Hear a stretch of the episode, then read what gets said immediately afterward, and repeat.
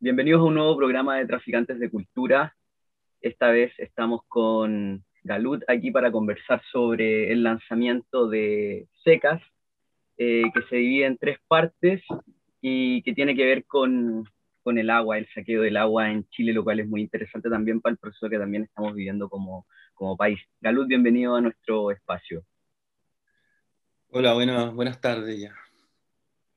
Buenas. Eh, bueno, cuéntanos un poco primero eh, qué fue lo que te impulsó a, realizar este trabajo y, llevarlo a cabo también como un documental ficcionado.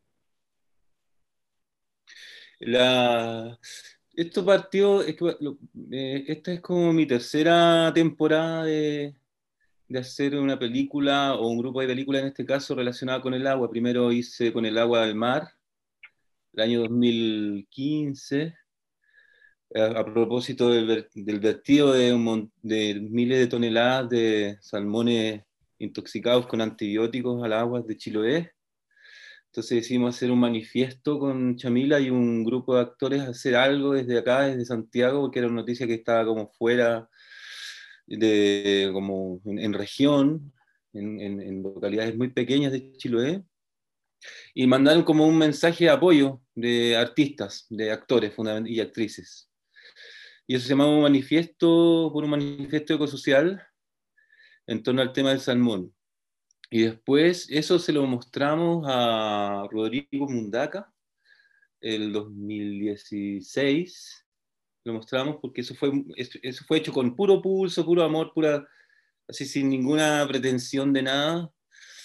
Y se lo mostramos a Rodrigo y Rodrigo le gustó mucho. Me dijo, eso tenemos que hacer con el, con el agua. Le gustó la movilización de armar un cuerpo de, gente vinculada a la cultura, eh, como un mini, como se podría decir, como un piquete de, artistas que de alguna manera interpretaran también un manifiesto, pero esto en torno al agua dulce, el agua de los ríos, saqueo del agua, sobre todo en la provincia de Petorca y en la Ligua.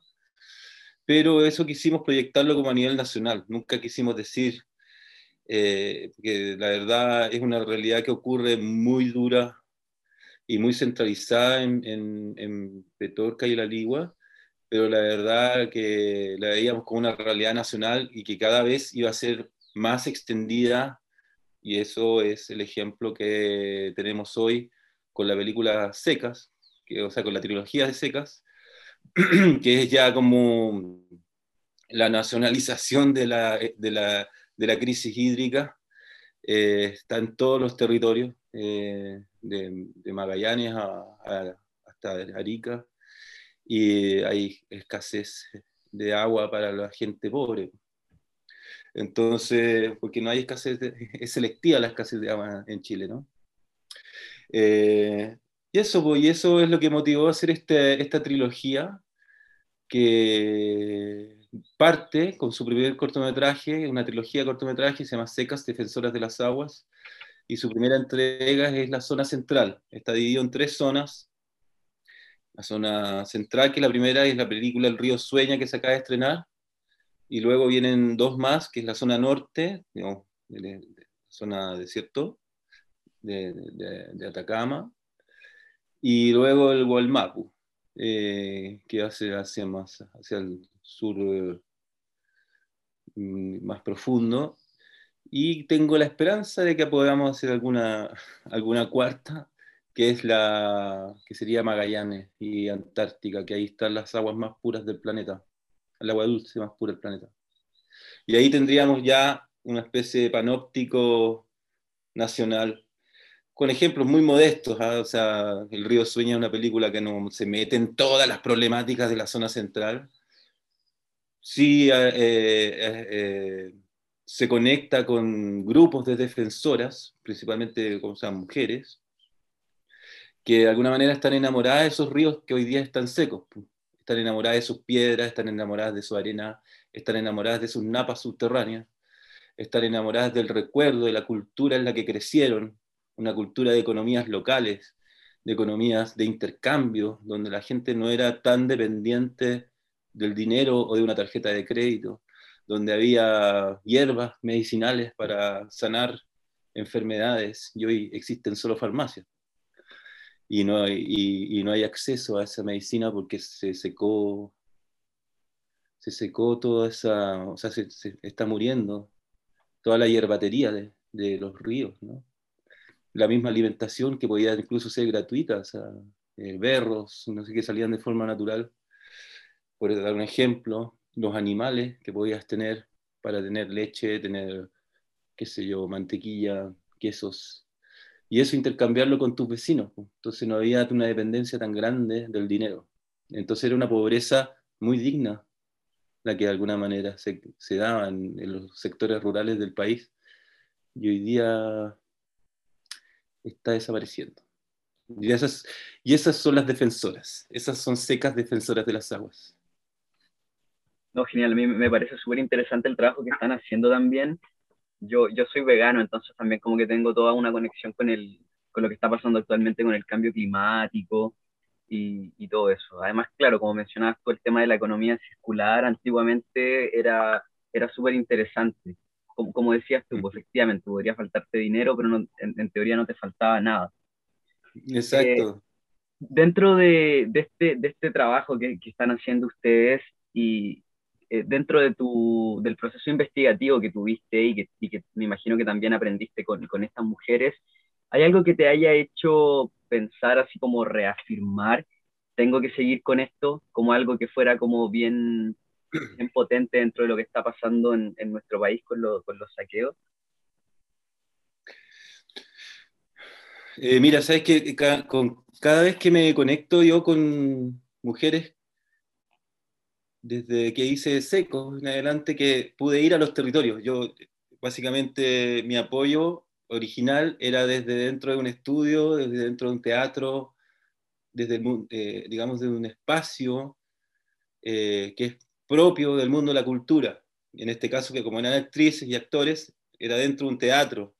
La, película Secos también eh, es un teatro.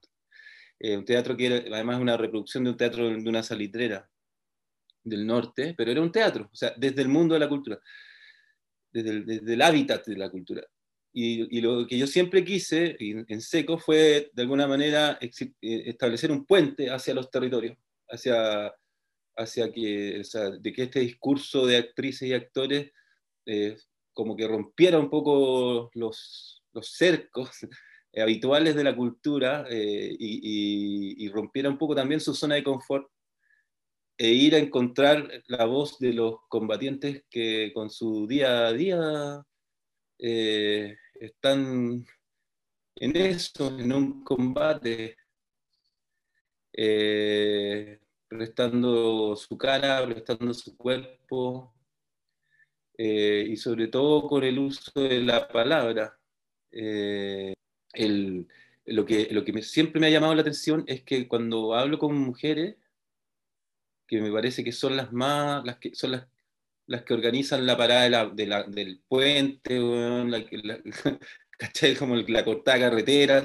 Son, generalmente son como mujeres. El, el, hombre está en otro espacio, más en la política, no sé, más en, en los, ¿cómo le dice la gente? Como en los palacios de mármol, o, o, camino hacia los palacios de mármol, o, o alrededor del palacio de mármol. En cambio, la, la, la mujer corta la carretera ahí en la puerta de su casa. Y, de alguna manera representa un brazo como más extremo dentro de las luchas ambientales, no solamente del agua. Y por eso también se les amenaza más. Eh, por, eso, por eso las amenazas de muerte en Chile en torno a defensa de territorios por con problemática y conflicto ambiental y conflictos hídricos, en general las amenazas de muerte están en su mayoría dirigidas a mujeres.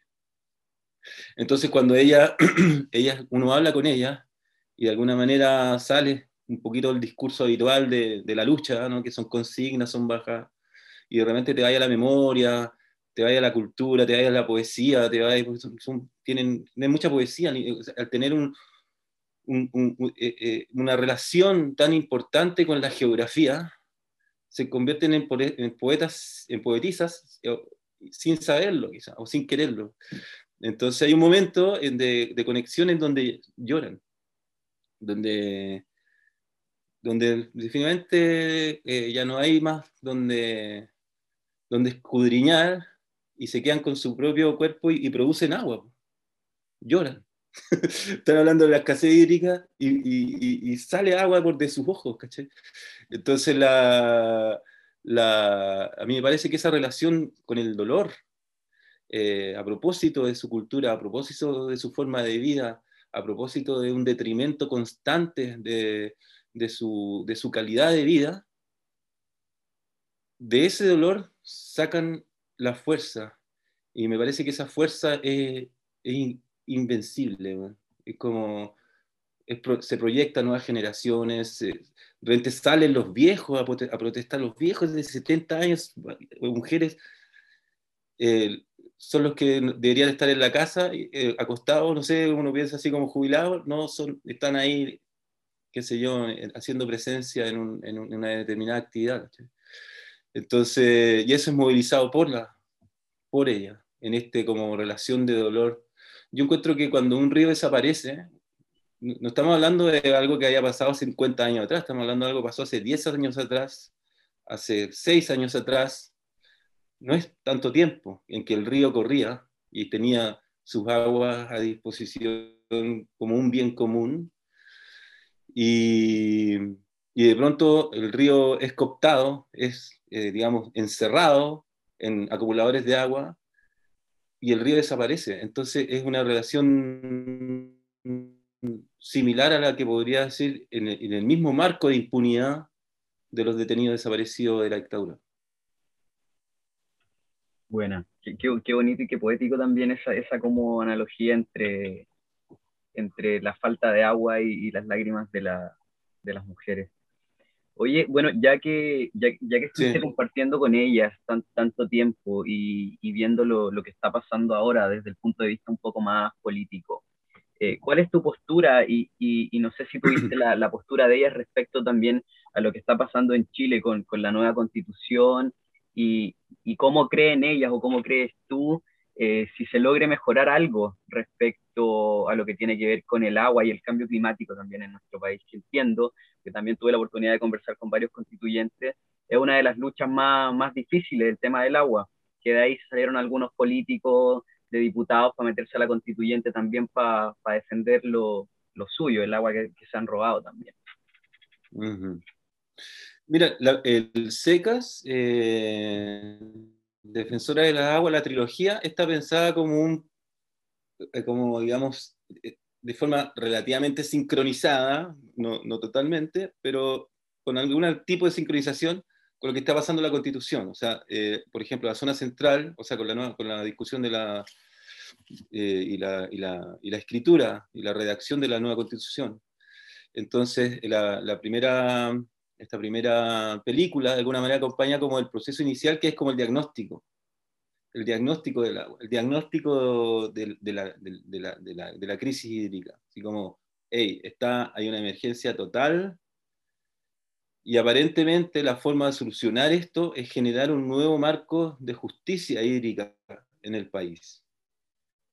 Más allá de desalinizar el agua o la solución que quiera, de, desalinizar el agua del mar o la solución que quieran, que pueda salir desde el mundo de, la academia, de la ingeniería, de, las obras públicas, lo que tiene que estar en el centro es la justicia hídrica, una un nuevo modelo de justicia hídrica. Eso, si, se mete dentro de la, dentro de la variable, eso, eso, de la variable me refiero de darle voz y voto a los territorios, qué es lo que sucede con, con, su, con, con sus, eh, y, que tengan de alguna manera injerencias, si que se va a poner una industria de la Coca-Cola acá al lado de mi casa, yo tener la potestad como comunidad de eh, modelar qué tipo de extracción va a ser, que es lo que no existe en Chile. En Chile los mantos de paltas son gigantescos y corren al revés de la física, o sea, desde, desde el lecho del río hacia la montaña. O sea, eh, eh, logran hacer esa, no sé si tú te has dado cuenta cómo eh, los, los grandes como terratenientes de este país, para hablar en terminología de décadas anteriores, logran extraer toda el agua del río, la acumulan y luego la lanzan a sus plantaciones que tienen en las laderas de las montañas. y de los cerros, y logran hacer subir el agua. Y, toda la gente que está, los poblados que están, como todo Chile, los poblados están puestos en las riberas, los ríos, quedan las escuelas, los, los policlínicos, todo eso queda sin agua. Entonces, ese, esa potestad de darle a, a las autoridades territoriales una voz y voto para controlar la forma de extracción, si es que va a haber un, un, una, industria, una nueva industria o, una industria que tiene 30 años, qué sé yo, lograr que ese eh, grupo, holding económico, lo que sea, de la agroindustria, de la minería, de las forestales, logre dar cuenta a la comunidad de lo que está haciendo y meta en su variable o que incruste en su variable la eh, responsabilidad de conservar los páramos naturales y con ello la forma de vida de las personas. Eh, después la segunda, la segunda y tercera película de alguna manera eh, ya va a estar la, la, constitución va a estar redactándose la primera era en el diagnóstico, todavía sin redactarse. La segunda vamos a, tratar de, indagar qué está pasando en el norte con respecto a la participación de las comunidades en la, en la nueva constitución, en su relación con sus representantes, eh, si existe o no comunicación o está siendo como un... A mí me da la sensación que igual que está lo que está pasando es que como que está encapsulándose la, la redacción de la, de la nueva constitución. Voy a, voy a ver si, si, estoy equivocado o no. Y luego la tercera va a ser como la promulgación, o sea, la aprobación y la, la promulgación y ver qué pasa con el agua en estas tres instancias, ¿no? Eh, que, cómo, cómo, va evolucionando, si va a quedar igual, si va a haber realmente un nuevo modelo de justicia hídrica que esté implementado y que dé las herramientas para que la gente, no va a la solución, la constitución, pero sí puede dar las herramientas de interpretación para que las comunidades puedan defenderse de lo que, de lo que los empresarios tienen que hacer. El empresario que si roba agua y el Estado lo deja, el empresario va a robar agua. El que no está haciendo la pega acá es el Estado. El empresario está ahí para lucrar. Bueno, lucre, señor, pero con un Estado que lo frene, con un Estado que, lo, que, lo, que de alguna manera lo regule de, de una buena forma, con el foco absoluto del respeto y conservación de la forma de vida de las personas más pobres de Chile. Formas de vida, digamos, o recuperación de formas de vida ya. Bueno, igual como, como que la emergencia climática eh, eh, ya, ya, es devastadora, o sea, ya se sabe que estamos tarde. De hecho, cuando la comunidad científica avisó esto al día siguiente en Chile estaban aprobando Dominga. Eh, y en verdad es como el, el tema del agua y, en realidad todo lo que está pasando no solamente en Chile es completamente devastador. No sé si es muy prometedor o esperanzador, yo diría que no. Pero desde tu punto de vista, ¿cómo, sientes que Chile ha tomado esto? ¿Crees que, ¿Crees que han tomado conciencia? Porque, claro, la pregunta puede ir en, en, los, desde los dos lados, desde el punto de vista político y desde la gente, los que están en la calle, los que están luchando, o la gente común y corriente. ¿Cómo, cómo lo ves tú? Lo que pasa es que es una, una, realidad que va a tocar cada vez más la puerta de las personas que hoy nos, nos, nos, sale agua por la llave. Pero cuando te deje de salir agua por la llave, se va a convertir en un, en un, en un problema. Ahora es como, son los activistas, no sé, no sé, Alto Maipo tiene 14 años diciendo lo que va a pasar con Alto Maipo y lo que va a pasar con el agua de, de, de la región metropolitana. Y, y, y, durante 14 años no se, le, no se les ha escuchado, o sea, eh, han tapado de, demandas a la empresa, al Estado, las autoridades, qué sé yo, pero no ha cambiado ni un pelo el, el, modelo del negocio. Sin embargo, creo que en, el, en, este paso del tiempo la gente se viene dando cuenta que, claro, hay un cambio climático, una emergencia climática entregada por el clima, por las variables climáticas. El, el, el, planeta está vivo, o sea, eh, cambia todo el tiempo, de alguna manera no, eh, los cambios climáticos no son una novedad en la, en historia del planeta. Eh, sin embargo, la crisis hídrica es más resultado de un modelo de negocio eh, del gran empresariado chileno. Eso es una realidad. O sea, se trata de ocultar este diseño y modelo de negocio. Te voy a dar un ejemplo. Te voy a dar un pequeño ejemplo. No voy a dar nombres ya, ni, ni voy a señalar lugares, lugares, pero esto es real.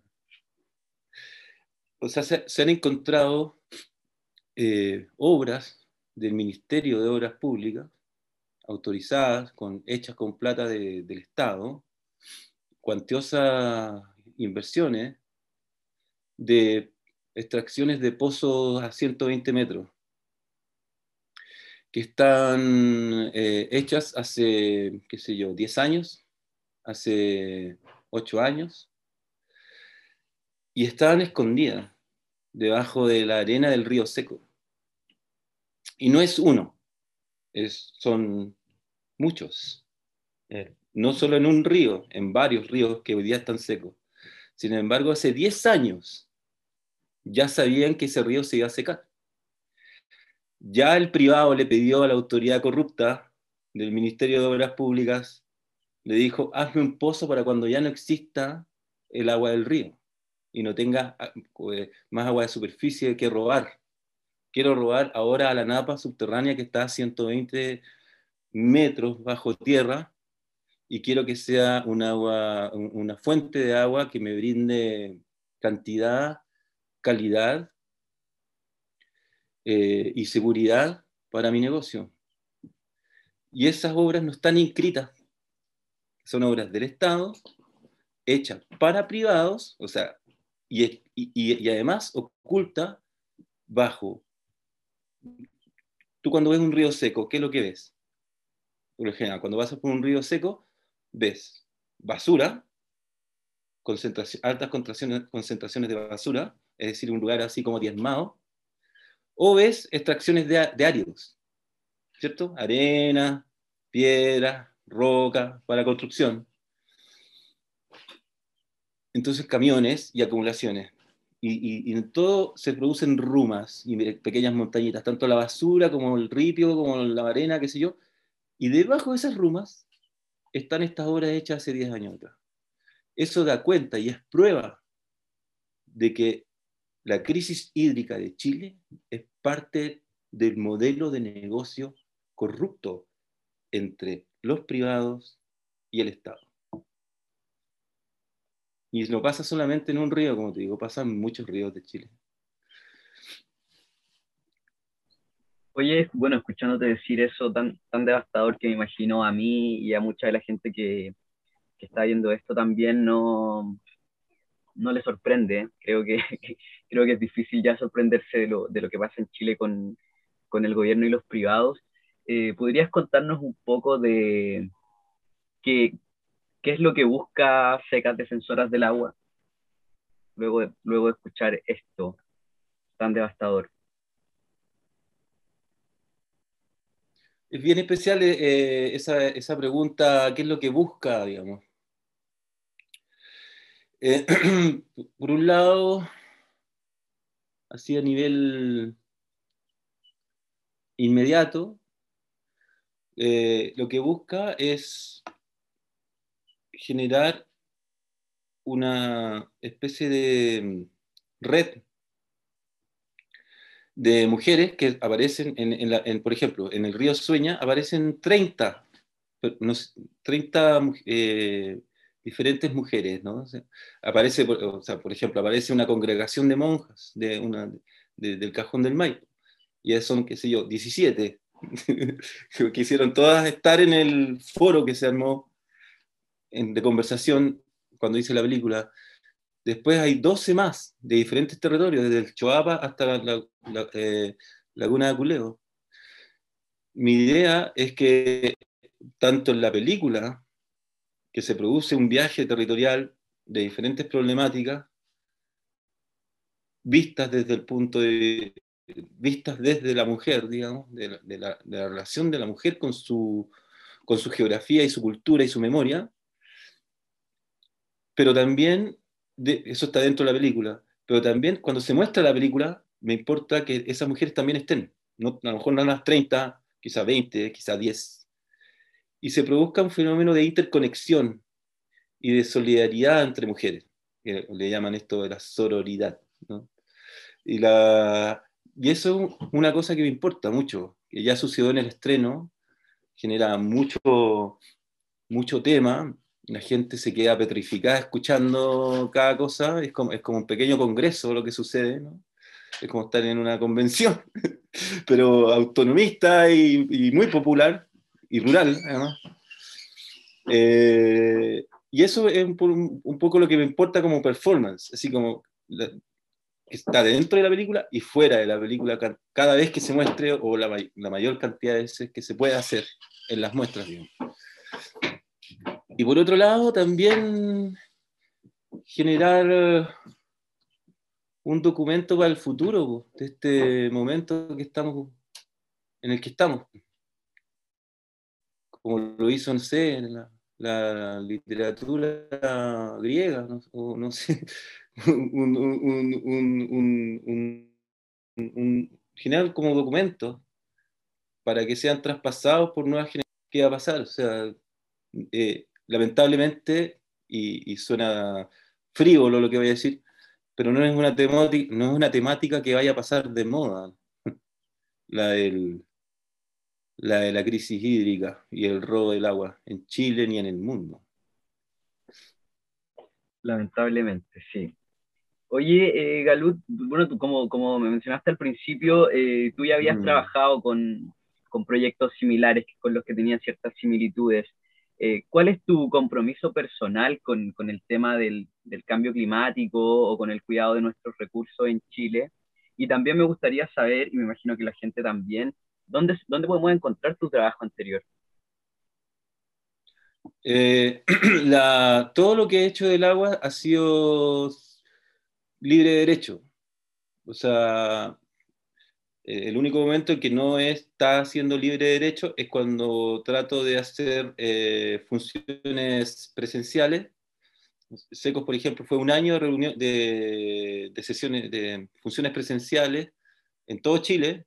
Entonces, alguien pedía, eh, un collay que pedía la película y nosotros armábamos algo así como para ir y a, discutir con la gente de Coyhaique, lo mismo Antofagasta, lo mismo La Serena, entonces, como que la película viaje a través de formas de implementación del cine que sean espontáneas.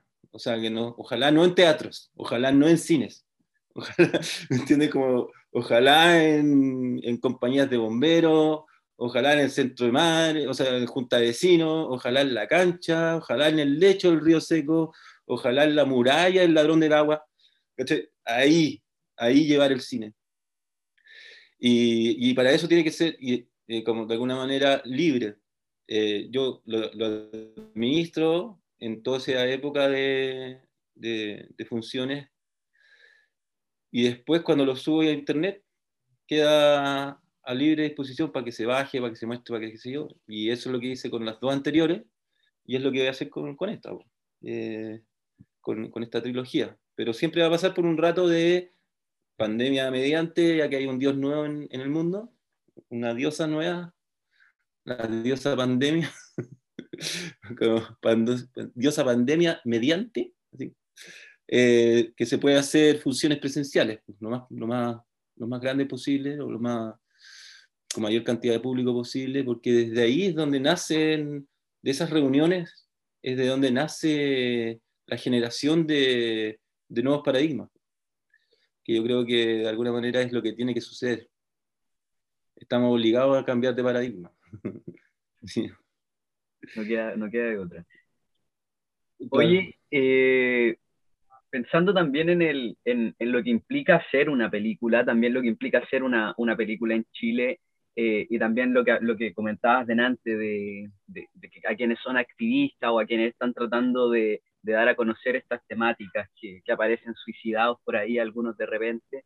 Eh, ¿cómo, ¿cómo fue para ti hacer este, e, este trabajo y los anteriores también? Porque por el financiamiento te pregunto, porque si ya cuesta postular un fondo, me imagino que este tipo de trabajo, me imagino que, creo yo, no sé, por eso te pregunto, eh, ¿cómo, lo llevas a cabo?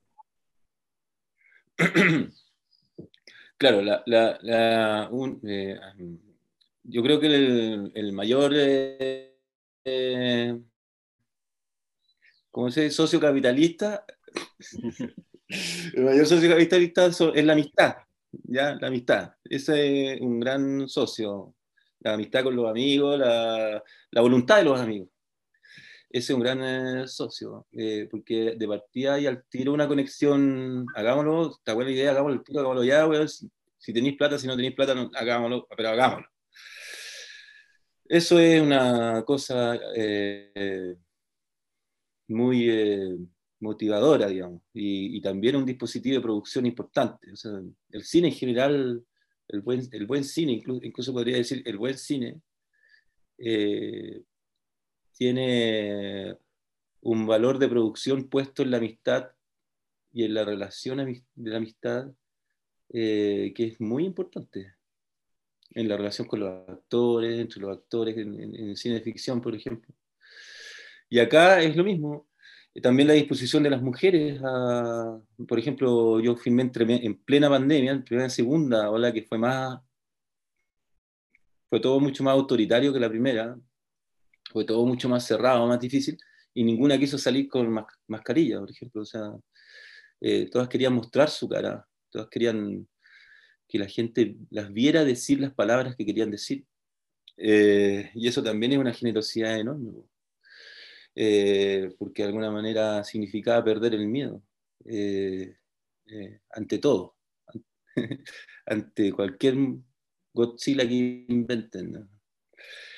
Y, la, y la otra es que, claro, jamás pensamos postular esto a ningún fondo. yo lo escribí, este, proyecto de SECA yo lo escribí el 2000, 2017, creo 2017 escribí, yo quería hacer otra película, yo quería hacer algo que era mucho más caro, era mucho más ambicioso, que era en el fondo hacer todas las cuencas de los ríos de Chile, que son cerca de, son 114, bueno, y, y, de ellas son 78, 74, 78 que están violentadas, ¿cachai? Entonces quería hacer todas, todas esas cuencas de Chile violentadas, digamos. Entonces eran 78, son 70, más de 70 eh, micro documentales o cortometrajes. Entonces era muy ambicioso, pero era, todavía lo quiero hacer. todavía no lo sé. pero la cosa es que lo escribí en ese tiempo y, y este ahora, entonces como que de alguna manera lo achiqué porque no, por la plata, que se yo, y para conseguir un poco de plata para pagarle a esos amigos, para poder tener ciertas comodidades, ciertas garantías, transporte, porque involucra territorio, involucra meterse para adentro, entonces hay que tener unos buenos autos, involucra manejo de la data, o sea, de la media de la data, o sea, estar duplicando, tener una especie de centro de operaciones de administración del material que se va registrando, de protegerlo también constantemente, por si existe algún tipo de, de eventualidad. Y, y, hacer, eh, y, ahí aparecen fundaciones que justamente no, no son chilenas, eh, son de otros países y mm, que aportan, nos, nos aportan y, financian en, en, parte, como te digo, porque hay una buena parte que es la amistad, hay una buena parte que de repente ponemos nosotros y después vemos cómo lo recuperamos, así como también hay una apuesta económica, eh, digamos, nuestra que sabemos que nunca la vamos a recuperar, o no, está apostada, digamos, a una futura venta, porque son películas que no, que no están pensadas para entrar en un circuito de festivales, no, no están pensadas para, para, para deslumbrar a la, a la, crítica internacional, no, no están pensadas para, para ninguna alfombra roja, No, no, entonces no, no hay una apuesta de, cuando digo recuperar la plata, es recuperar lo que invertí, ¿no? Así como si metí 3 millones al principio porque no los tenía y después me los pasan, sea, y, y quedo ahí. Ese es como la, el equilibrio de, de Orquestación Friedrich, que es una fundación alemana con la que trabajamos, hicimos No era depresión, era capitalismo, que es una pieza, una acción audiovisual que hicimos en torno al, al, estallido y, a los rayados de las calles del estallido, eh, pidiendo una nueva constitución. ¿no? Eso fue lo que hicimos, No era depresión, era capitalismo, y nos ayudó esa fundación, ¿no? nos apoyó y pudimos hacerlo bien. Y a este eh, fue como, es nuestro segundo proyecto y ahí también entró Greenpeace, en este caso, con el apoyo logístico de manejo de problemáticas hídricas en, todo el territorio, en todo el territorio nacional, digamos, y, después quiso entrar también en, apoyo económico, y ahí ya como que de alguna manera pudimos hacer hacer, eh, tener eh, dinero justamente para recorrer el país, para para tener una, una, mejor óptica, que fuera más, que, de alguna manera, les viene loco jugar eh, eh, con realidades tan crudas y saber qué estética va, vas a ocupar, porque también embellecer la, digamos, el desastre eh, es algo peligroso para mí. Entonces tenía que de alguna manera eh, ser como equilibrado ahí y, al mismo tiempo no ser morboso. no hice para el otro lado, ¿cachai? sino que mostrar a las personas y a las mujeres y sus realidades de una manera eh, muy digna. Eso, eso, eso es lo que de alguna manera es como la estética de la dignidad. Lo que me interesa. Como la película en la visualidad la película y, lo que, el, sonido y en la música.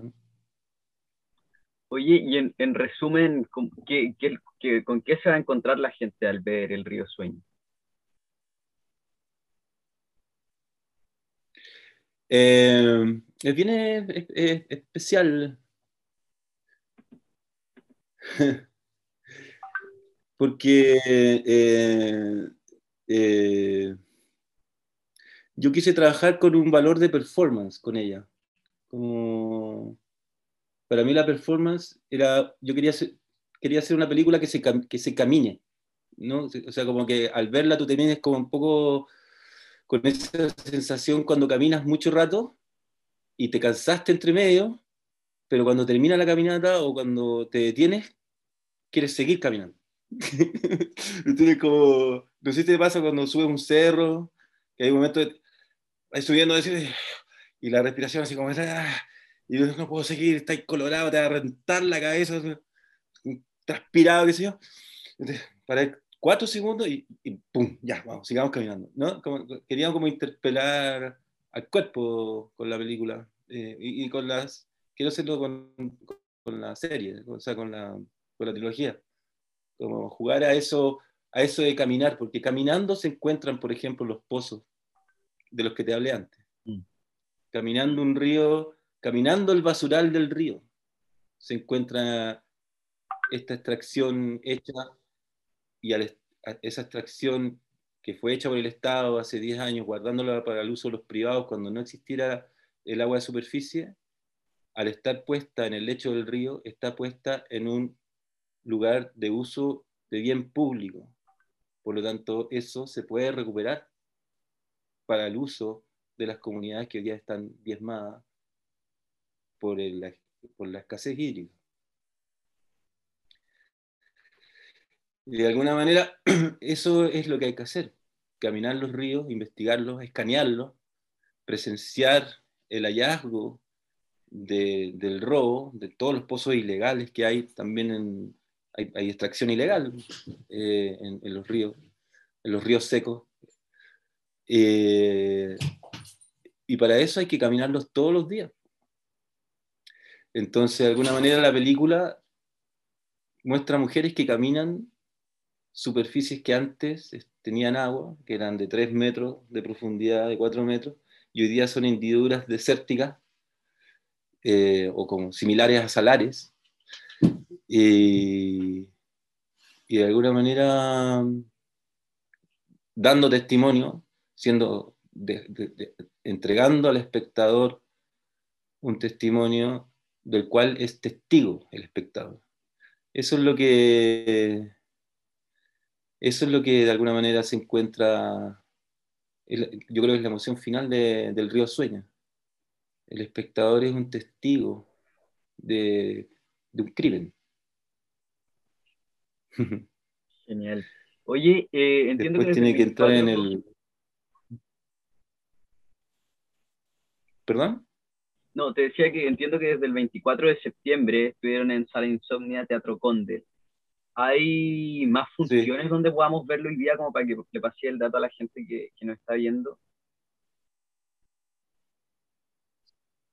Sí, claro. La, mira, en la, misma función fueron dos funciones. Eh, una a las 12 del día, otra a las 6 y media, creo. Y en ambas funciones la, salían mujeres de, qué sé yo, o personas, no, no, no solo mujeres, pero mayoría mujeres, eh, de San Bernardo, de Tiltil, de San Fernando, eh, de, Concepción, eh, de Salamanca, pidiendo la película para hacer funciones en sus lugares. Cosa que cuando dice secos, mira, ahí se nota la, diferencia del momento histórico. ¿ah? Cuando dice secos, eso se demoró como tres meses en empezar a pasar. Desde que dice secos hasta que me lo empezaron a pedir. Y yo, y yo siempre, y, el acuerdo siempre fue, oye, pídame la película, hagan ustedes, funcione, yo veo cómo organizo para llevar gente para allá, para que ustedes escuchen. ¿Ya? Entonces se, produce como una, una, una, retroalimentación entre la gente de, una, localidad, puede ser un caserío, un pueblo, una ciudad, que quiere mostrar la película en su, en su territorio y me la pide. Entonces ellos se consiguen el lugar, más o menos la, forma de proyectar y yo veo qué hacer para que se produzca ese debate, ese, ese conversatorio, entonces enviar, qué sé yo, un, grupo de mujeres para allá, que, que, sale en la película, ¿no? Eh, y eso sucedió y se multiplicó, qué sé yo, por, por, cinco. Y eso está, ya están pedidas las películas, ellos están consiguiendo los espacios. Todo tiene que ver con una forma espontánea ¿no? de, de, de, articulación y de muestra como te dije, no pasa por, necesariamente por los centros culturales más oficiales o, los, cines o, los teatros de los lugares. Tiene que ver con lo que se puede conseguir la gente. A veces una iglesia también. La iglesia igual participa harto en general. Entonces está en eso. Va a haber una función en Tiltil, eh, que es la que está más armada, el día 23 de octubre, que es, es armada por, los, por ellos, ellos, ellos, hacen todo. Yo, solamente mando la película y, si quieren que vaya, voy. Y, y eso es lo que de alguna manera se está replicando hacia en Valparaíso, se va a mostrar también mucho, porque la la película quieren mostrar más en la región de Valparaíso, en diferentes lugares, y dentro del Valparaíso mismo. Y, eso, pues, eso, eso se llama empezar más como un rizoma. Eso es lo que es como un pequeño rizoma de, personas interesadas en, la temática y que de alguna manera la película fortalece, eh, fortalece ese, ese punto de vista de cómo mirar lo que está sucediendo. Eh, desde, desde, desde, este otro paradigma que de alguna manera asume una trinchera, eh, dispara su, su contenido desde la trinchera de los más humildes, por decirlo de alguna manera, los más sencillos, el pueblo pobre, los comunes. Eso. Bueno, igual eh, están las redes sociales secas.film y la página web también en caso de que la gente se quiera comunicar con ustedes, que también es www.secas.film donde aparece toda la información de, de, la trilogía de documentales de Secas Defensoras del Agua, partiendo con el, con el río Sueña. Eh, y eso, eh, Galud, quiero agradecerte por, por, tu tiempo y darte las gracias también por adentrarte en esto, que son temas que se tocan eh, poco en, en, en, nuestro país y de verdad que son un, un, gran aporte también a mostrar esto y también a que la gente se dé cuenta eh, de lo que está pasando. Así que de verdad te, agradezco, te agradezco mucho por el trabajo que estás realizando y que vienes realizando desde hace harto tiempo.